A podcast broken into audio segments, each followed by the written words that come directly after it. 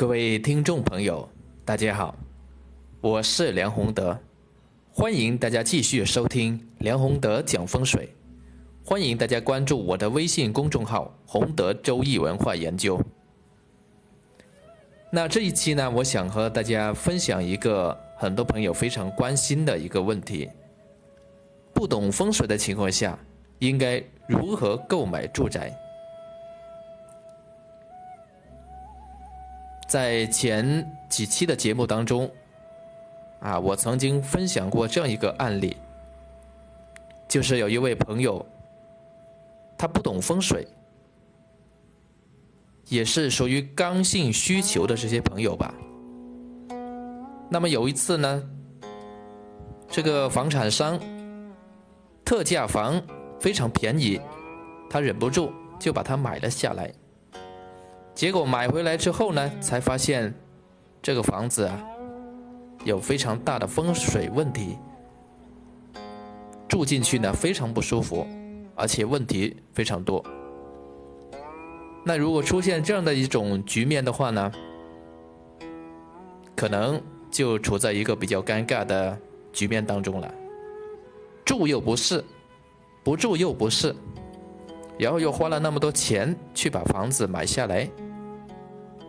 所以，为了避免这么一种情况出现，我在这里面呢，教大家一个办法，就是自己呢对风水不太懂或者懂得不是很多的情况下，啊，应该如何去选择相对不错的房子。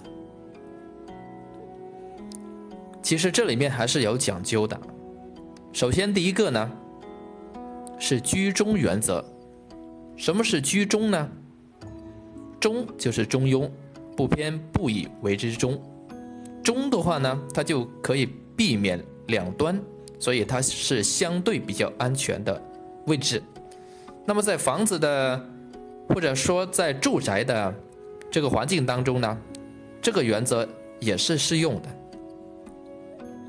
所以首先呢，在这个位置方面呢，大家如果不懂的情况下，你可以挑选相对比较啊中的，就处在中间位置的这么一些房子啊，比如说这个小区很大，我不知道呢，这个靠边的这个房子有没有犯冲，有没有犯煞，那怎么办呢？相对靠中间一点位置，那这个呢就可以避免一些。不太好的气场的冲杀的影响，当然，这个也有一个弊的方面，就是好的气场呢，也是没有吸收多少。也就是说，中里面呢，它虽然可以避免不太好的气场，非常不好的气场，但是反过来说，它也有可能是刚好就避开了，或者是没能吸收到。最好的气场，啊，但是这个也是没办法当中的办法。这是第一个啊，位置里面相对靠中间。那么在选好这个位置，或者说某栋单元楼的时候，我们又应该如何去选择楼层呢？同样，这个居中原则也是还可以用。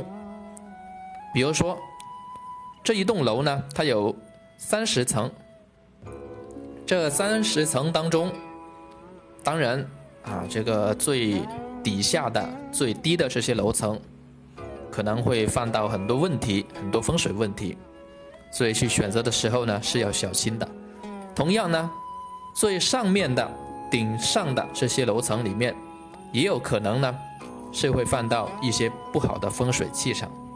所以，相对比较安全的，应该就是靠中间的这些楼层了，啊，比如说从这个第十层开始到二十层，啊，十到二十二十层，啊之间的这些房子里面，就是属于楼层居中，是相对来说啊比较安全的房子。当然，这个只是一般情况来说。但按这种方法去做的话呢，其实就能够避开非常多的不好风水气场的啊这些因素，所以是值得大家去用的。那么第二个呢是向阳原则，什么是向阳呢？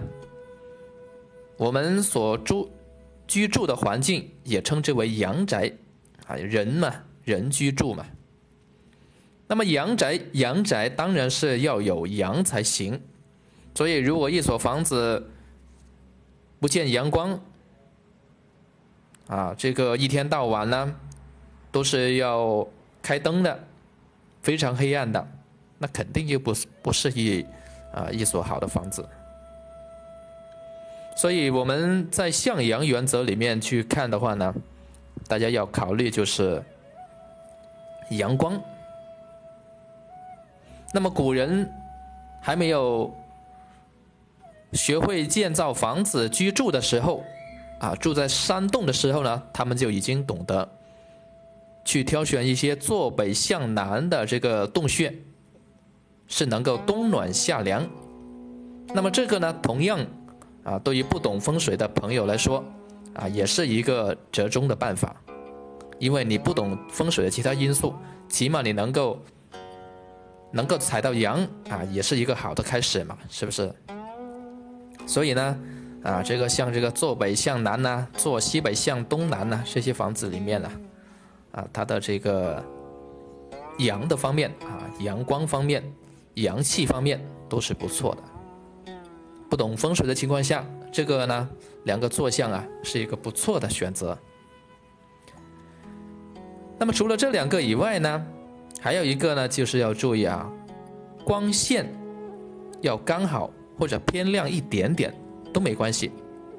那么偏暗的话呢，除非它的格局啊，其他因素非常好，那就可以选择。但是这个呢，如果不懂风水呢，你根本不懂得去选，是不是？所以还是要，啊，光线要刚刚好，要舒服或者偏亮一点点，啊，这么一种房子。当然，凡事呢是过犹不及。如果你的光线太亮，也是不行的，它就会犯另外一种啊形煞，就是偏阳。那么这个是向阳原则，还有第三点呢，就是这个藏风聚气。藏风聚气这个概念呢，一般是需要很专业的风水师，他才懂得如何去分辨。但是在这里面呢，我可以教大家一个很简单的这个办法啊，啊，就是你感受感受一下风速。比如说你进到这个小区，啊，如果这个小区。风非常大啊，这个风是刮面而来，那可能你就要思考一下，这个小区呀值不值得啊这个居住，或者说你应不应该在这里面居住，在这里面居住呢舒不舒服，这是要考虑的一个因素啊。同样呢，如果是在呃你要挑选房子的时候，如果在你的房子内部里面，在客厅里面，甚至是在房间。啊，你的窗一打开的时候呢，或者是开一点窗的时候呢，这个风啊是呼刮来，那你也是要考虑这个风是不是太大了一点。所以这里面呢，啊，风啊是大家要考虑的第三个因素。当然啊，怎么去觉得它是不是好或者是不好，要以。自己的第一感觉去感受，啊，其实万物有灵啊，不管动物也好，人也好，他的第一感觉都是非常灵验的。